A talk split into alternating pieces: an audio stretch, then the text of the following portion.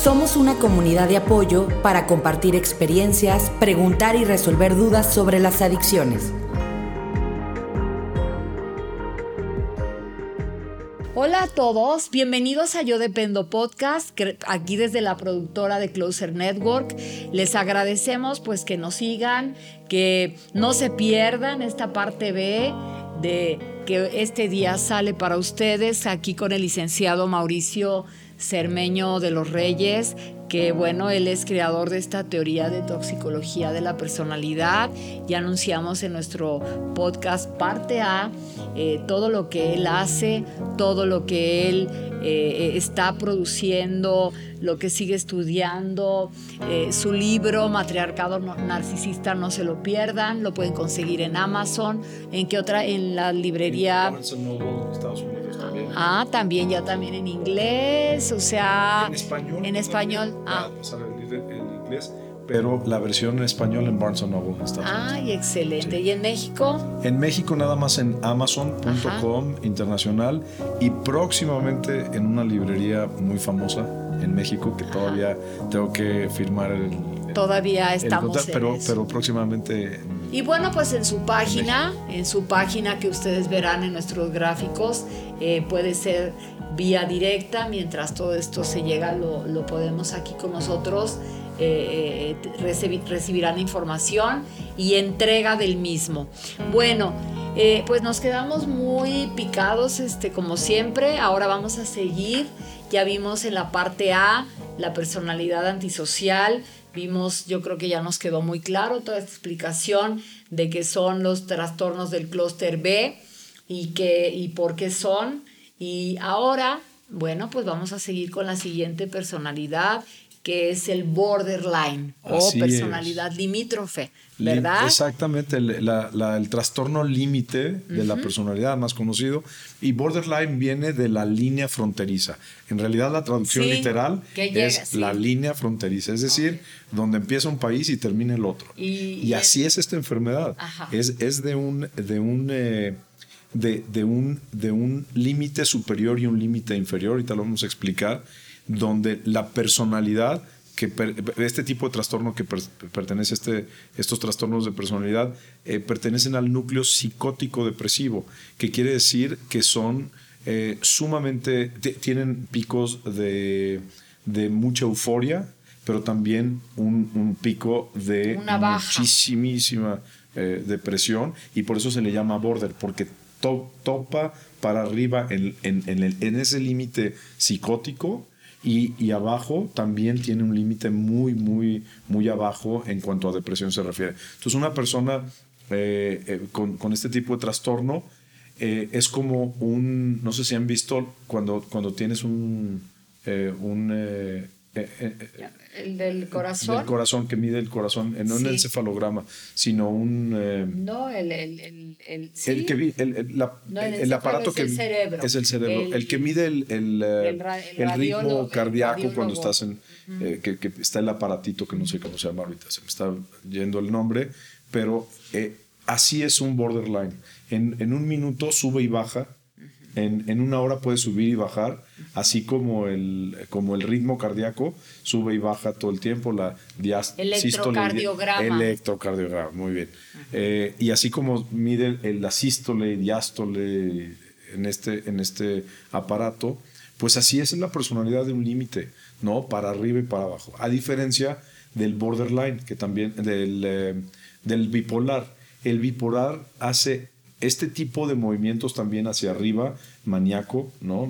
tienen sus manías, pero son mucho más prolongadas. Puede ser una semana, un mes, seis meses el, bipolar, donde tiene estos, estos, estas etapas de manía muy prolongadas. En cambio, el borderline es completamente. A ver, el borderline sí es así. Para arriba y para abajo. Tú puedes estar con una persona en un día y en la mañana estaba eufórica, con una manía, muy alegre, y a las tres horas la vuelves a ver y es otra persona. Eh, entonces, el borderline. El borderline, por eso es, este es límite, ¿no? Porque llevan su personalidad al límite. Entonces, los síntomas del primer orden de esta enfermedad son una inestabilidad emocional terrible. Entonces, tú a ver, pero danos un ejemplo así que le entendamos a un borderline. como, como el drive, uno de los drives más fuertes es el abandono, Ajá. ¿no? Porque está muy relacionado. Borderline va con la herida de abandono. Totalmente, ¿no? Entonces tienen un miedo excesivo de ser abandonados. Entonces. O de estar solos. O de estar solos. Entonces están en continuo movimiento. ¿qué? Y, se sienten abandonados. Por ejemplo, les dejas de contestar, un, ejemplo muy práctico, les dejas de contestar un WhatsApp a las 10 de la mañana a un borderline, a las 3 te va a hablar que, que, te hizo, te va, te va a hablar llorando, que por qué no le contestaste ese WhatsApp a las 9 de la mañana. Un drama, no, Aunque no. ha terminado el día, aunque tú hayas tenido una actividad muy, muy pesada, tú tienes que estar ahí presente porque si no se siente abandonado.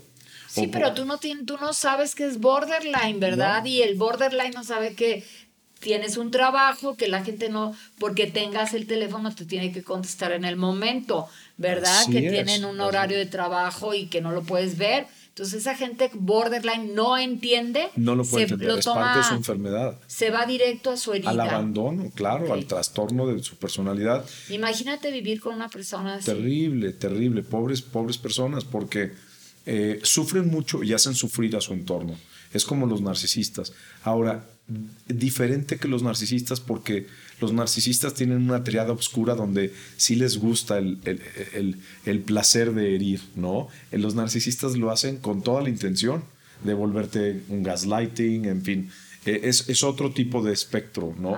pero, el, borderline eh, no puede regular sus emociones, su autoimagen, ¿no? Suben y bajan de peso, cambian de, personalidad constantemente en la mañana y en la noche ya. Por ejemplo, también pueden cambiar de actividades, por ejemplo, ahora juegan tenis, mañana se meten al gimnasio, luego a otro concurso de, baile, eh, o sea, pueden estar cambiantes continuamente para buscar eh, eh, esa, esa, esa compañía. El o sea, no llenan esa, ese, nunca lo van a llenar. Nunca lo van El común denominador es inestabilidad.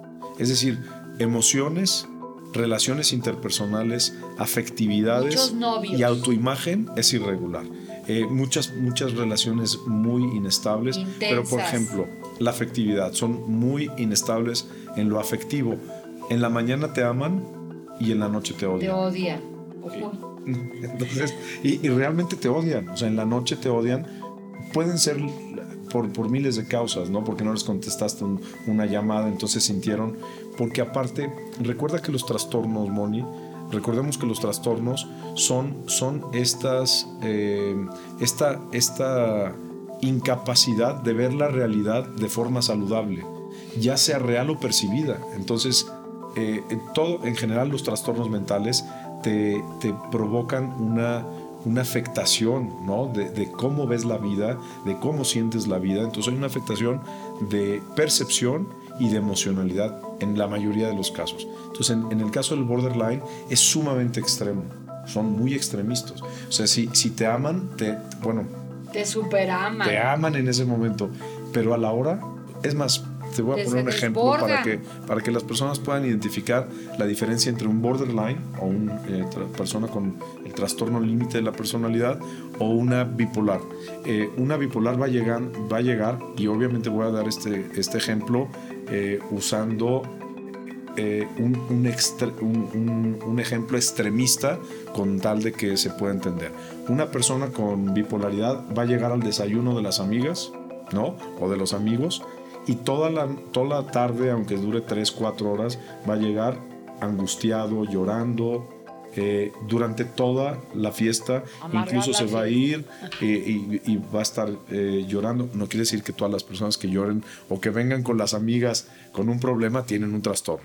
o que entender. al revés, muy feliz. O viene muy feliz y le dura y tú la ves de repente tres meses muy feliz y de repente se cae. Esa o sea, es la etapa maníaca es, mucho más prolongada. Prolongada de hacer algo, ¿no? O sea, es, una prolongación de una de un estado, de un, estado, emocional. Y vamos a ver las características de, bipolaridad. Pero en general, esa es la gran diferencia. Eh, eh, los cambios son mucho más, más, atenuados. En cambio, una persona con límite es en ese mismo desayuno, llegó contenta, pudo estar llorando a los 15 minutos, tuvo esa etapa de manía y se fue odiando a todas. en la misma fiesta, ¿no?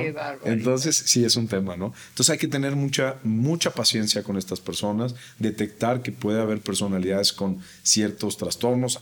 Recuerden que el 50% de las personas en el mundo entero, a lo largo de su vida, van a presentar un trastorno mental. Así es que no, no pueden decir eh, eh, ella o él tiene esto, porque, tú es muy probable que es más, yo estoy siendo muy, muy conservador en el 50%. A, en Estados Unidos es hasta el 70% que una persona va a lo largo de su vida a, presentar un trastorno mental. Así es que. Pero también por el estilo de vida ya que se va muy pronto de la familia, no son familias tan, tan conservadoras, ¿verdad? También tiene eso mucho, mucho que ver, ¿verdad? claro. Tiene, mucho, que ver la, estructura, la cultura. Eso, eso, eso influye. Pero a ver, Mauricio, entonces. Son muy ya, impulsivos. Ya, nos queda son muy, muy claro el, el borderline. Sí. Luego. Después viene, entonces podríamos, podríamos hablar del histriónico, muy brevemente, que sus, sus, síntomas son muy emotivos, de manera eh, exagerado, pero muy visuales. Es decir, eh, muy corporales. tienen una excesiva búsqueda de atención. Y por eso, en el DSM-5, en la revisión del 2013, estuvo a punto de fusionarse el histriónico con el narcisista. Porque el narcisista tiene esta necesidad excesiva de atención. Entonces había una discusión de si entraba como un trastorno, pero no, eh, tienen características muy, diferentes. Pero el del histriónico, excesiva búsqueda de atención. Es el amigo o la amiga que va a gritar, que se va a, poner eh, hasta las chanclas y, va a hacer el caos de la fiesta. Va a empezar a tener problemas con todo el mundo. Entonces puede tener este trastorno histriónico, le encanta la atención de los demás. Pero si no eh, toma va a buscar la forma, o sea, eh, buscan la forma. porque se le llama a los actores, ¿verdad? Que, que o, se les pide que sean más histriónicos, que, que muevan más, que se muevan más. O sea, tienen como una exigencia para, para que sea un lenguaje entendible en todos los idiomas, ¿no? Que, que hables con el cuerpo. Así, y de ahí viene la palabra, de ahí, de ahí, de ahí presta, toma prestado este trastorno la palabra, porque el histriónico es muy teatrero. Eso. Es súper teatrero, es, es dramático. Puede ser ahí como una característica de ciertas personas. A mí me cae bien eh, las personas que son así. Extrovertida. que expresan eh, con el cuerpo, como que te hacen reír, ¿no? Son también que, que, no par, que no que sean, que no caigan en lo que tú dices, que se llevó toda la reunión o que se llevó toda la atención, ¿verdad? Sí, pero, ojo, a diferencia de las personas que les gusta ser muy expresivas, extrovertidas, les gusta ser extrovertidas para hacer pasar un rato bueno a los demás, ¿no? Ahí es una gran diferencia.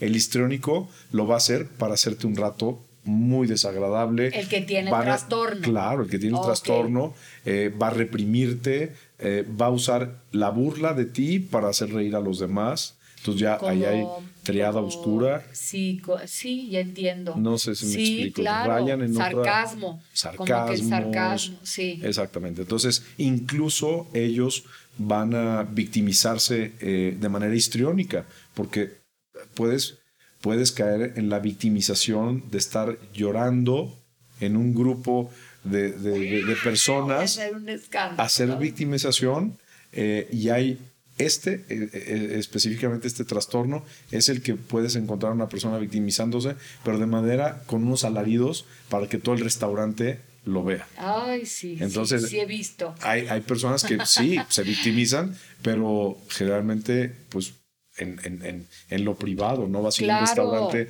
a, llorar a los cinco vientos. O en el velorio. En el también, también. O sea, te duele, pero hay maneras de manejar las emociones, hay que tenerlo muy claro. Ahí, puedes detectar. Entonces, es el, es el histriónico. Y por último, nos falta yo creo que terminar con el narcisismo, que ya habíamos platicado porque es el que nos faltaría terminar, el borderline, por ejemplo, eh, ya lo vimos, ya lo vimos en su, en su definición. Entonces el narcisismo nada más terminar, que ya lo hemos visto en otros programas. Sí, pero aquí ya estamos haciendo como Me gusta que estás haciendo como una comparación entre uno, otro y el otro. Para que se juegan entre sí, porque también pueden jugar entre sí, ¿eh? Sí. Se puede, eh, hay unas combinaciones ahí yo encuentro. Mira, por ejemplo, el narcisismo es un trastorno que es, eh, en, francés es fou que, que quiere decir que son una comorbilidad con otro. Siempre viene como en alacranes, ¿no? Ya dicen que los alacranes eh, vienen en pares.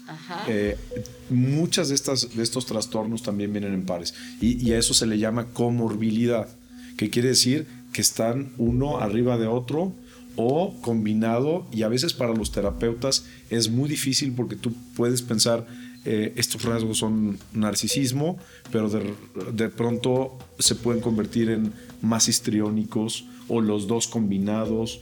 Y después es muy, muy, por ejemplo, común el narcisismo eh, eh, borderline, con el trastorno límite, porque se llevan muy bien. Se llevan muy bien esos trastornos. El narcisista con un borderline. Se llevan bien. Claro, como pareja, por como ejemplo, pareja, como amigo. No, como trastornos. Ah, ya. O sea, esos, esos están, ensamblan muy bien, porque, porque imagínate un, un narcisista que puede, que puede eh, estar em, llamándolo, o un histriónico narcisista, pero por ejemplo, un, un, narcisista con borderline es el, el, narcisista que quiere la atención, que requiere la atención por, por su enfermedad, pero a través de la victimización y manipulación del otro por su huella de, de, abandono. Entonces, ahí entra una complejidad muy, muy fuerte porque eh, los dos, los dos son usados, los dos trastornos, para pues un poco manipular a los demás. Y es uno de los rasgos narcisistas, manipular a los demás sin que tú, sin que tú tengas eh, una objetividad eh, real de lo que te estás victimizando, lo que estás sintiendo.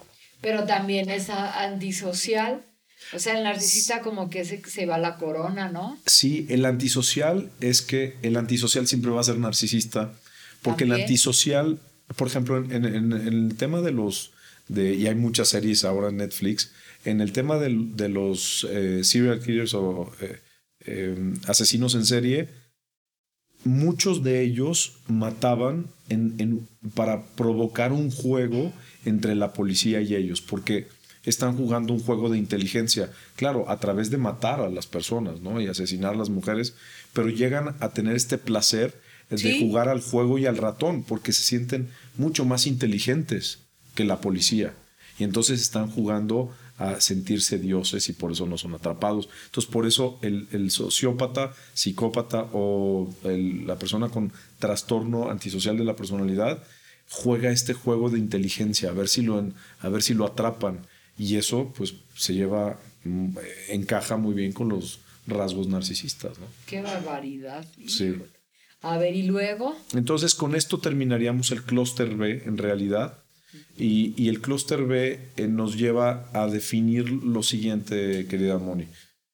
De todos los trastornos, estos son los, los más graves porque entran en, en, una, en, una, en un universo donde la triada oscura de la personalidad, que es justamente narcisismo, maquiavelismo y sadomasoquismo, están presentes de acuerdo a unos especialistas, obviamente, en psicología, y, hay que ver, y, todos tenemos esta triada, ahí sí todos tenemos esta triada, pero como triada, que todos los seres todos humanos. los seres humanos tenemos nuestro lado oscuro, claro. Ah, claro. Desde que somos eh, infantes, somos un poco narcisistas. Sí somos sadomasoquistas a veces, ¿no?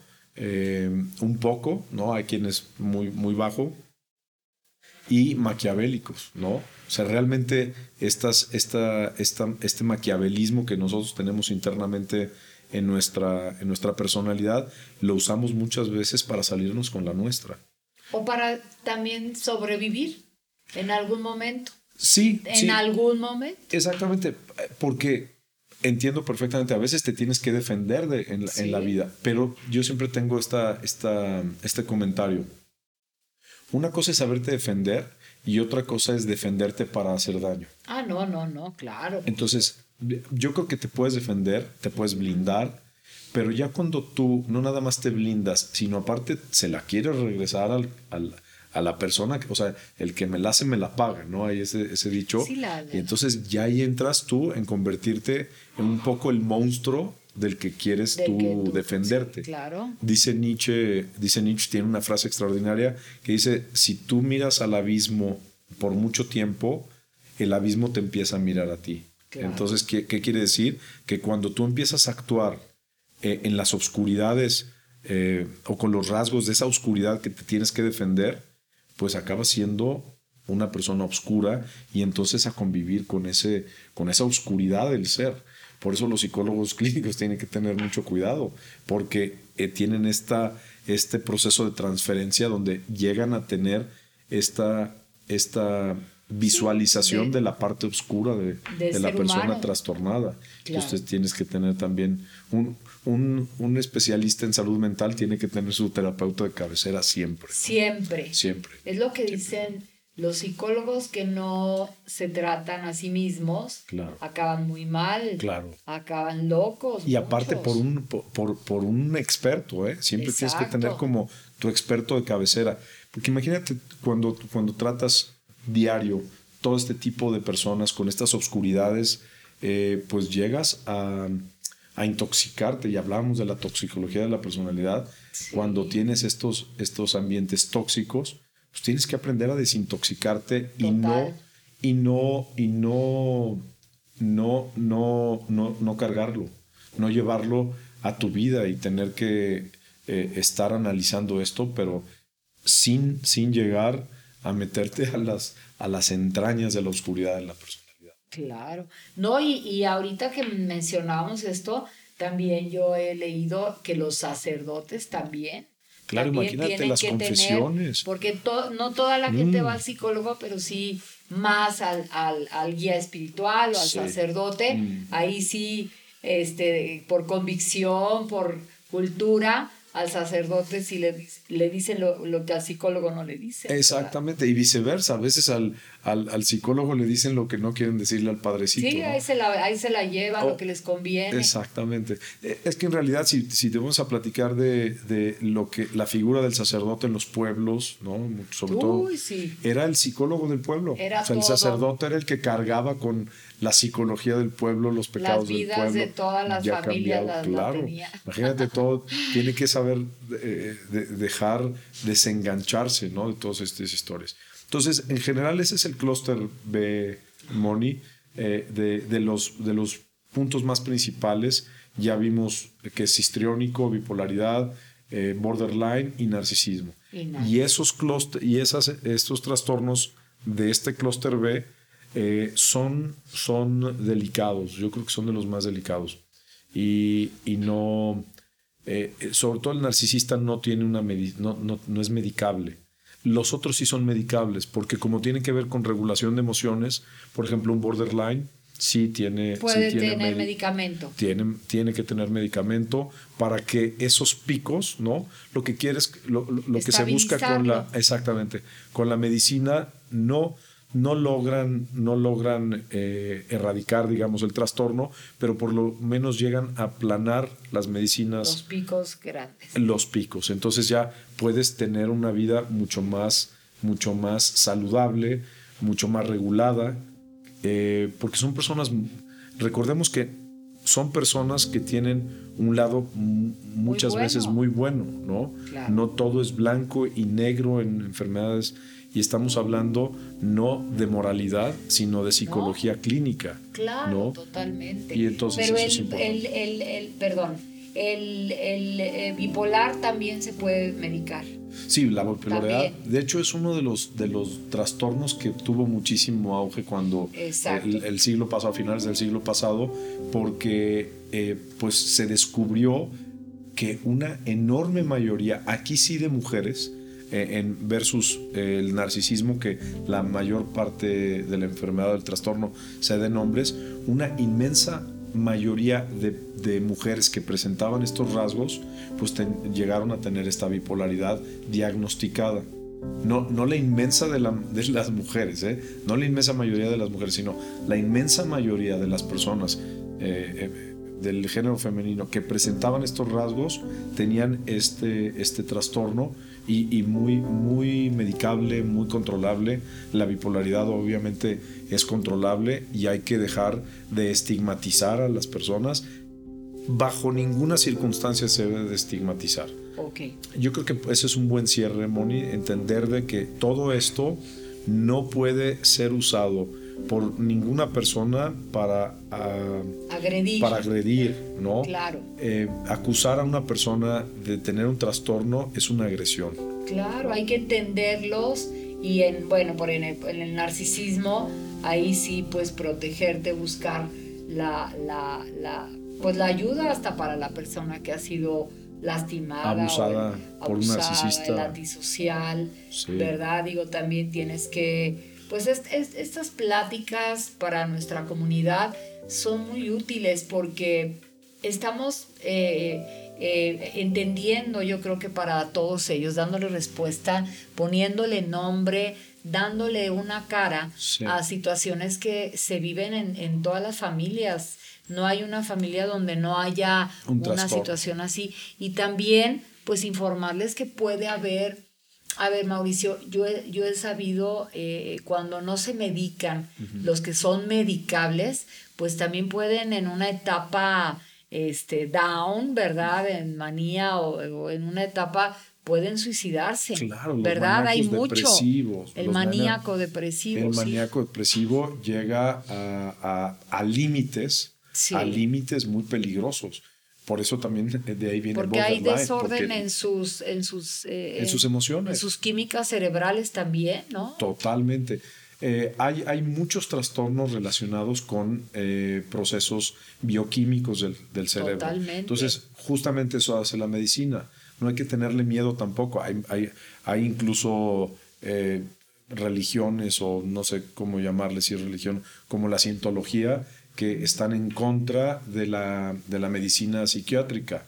Entonces, pues es, es, es, lamentable porque desde mi punto de vista, eh, sí se han cometido abusos, eh, ¿no? En la historia de, de, la medicina, pero creo que, creo que hoy en día es cada vez más aceptable que la medicina, ah, la medicina psiquiátrica tiene enormes beneficios, no nada más en la persona, sino el sistema familiar, porque a veces, híjole, la, la, la, familia llega a estar, a estar tan afectada eh, que crea otros tipos de trastornos, como de ansiedad en los hijos. Entonces hay que, hay que atenderse no nada más al trastorno a la persona, sino a toda la familia.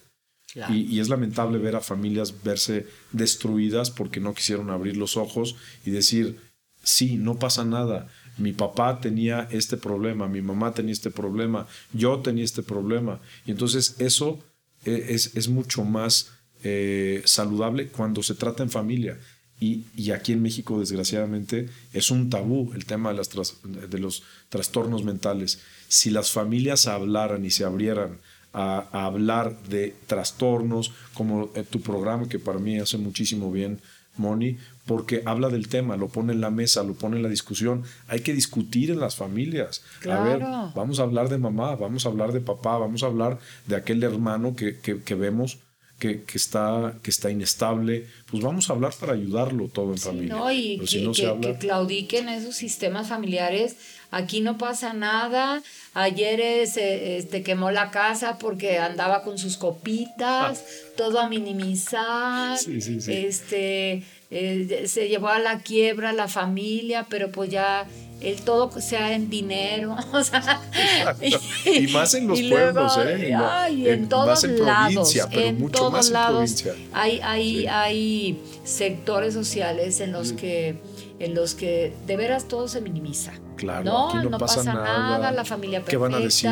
Sí, ¿no? y, no le dan ningún tipo de tratamiento ni seguimiento y mucho menos aceptan que yo como familiar puedo estar afectado y puedo afectar pues. ¿verdad?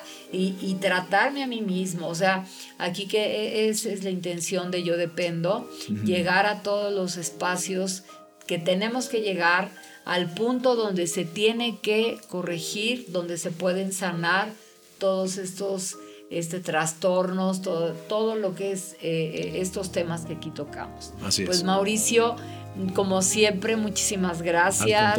Nos dejas muy claro todo y bueno, próximamente vamos a hablar de, los otros clusters, ¿verdad? A ver qué tema. Yo los quiero invitar. ¿Cuál es tu página en Instagram? En Instagram es arroba Mauricio Cermeno de los Reyes con Z Cermeño eh, y sin la tilde la de la N, exacto, es arroba Mauricio Cermeno de los Reyes, ahí me pueden encontrar. Y ahí viene también mi página, si se meten en Instagram, ahí viene mi página, que es www.toxicologyofpersonality.com. Excelente, tiene unas publicaciones, unas imágenes impresionantes, bellísimas. Tenemos arte aparte con él que observar y que, que entender, ¿verdad? muchas pinturas muchas pinturas. mostraban muchos trastornos. Toda la, exactamente, era la forma esa en relación. en el medioevo. En, aquella época, la, la, única, la única manera de expresar en el arte. Así lo, lo vemos en los museos.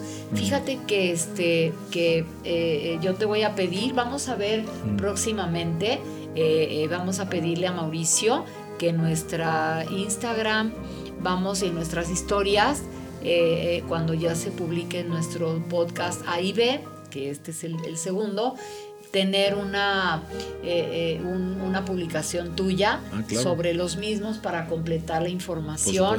Ahí esperamos sus comentarios, sus preguntas en el, en el podcast, en YouTube. Y bueno, Mauricio, pues quedamos muy contentos y muy agradecidos por tu tiempo. de verdad, eres una persona muy ocupada y, y eres incondicional para nosotros. Lo valoramos es muchísimo. Un honor para mí. Gracias y bueno, a nuestra comunidad, como siempre, nos despedimos con la mejor vibra. Hasta la próxima. Gracias.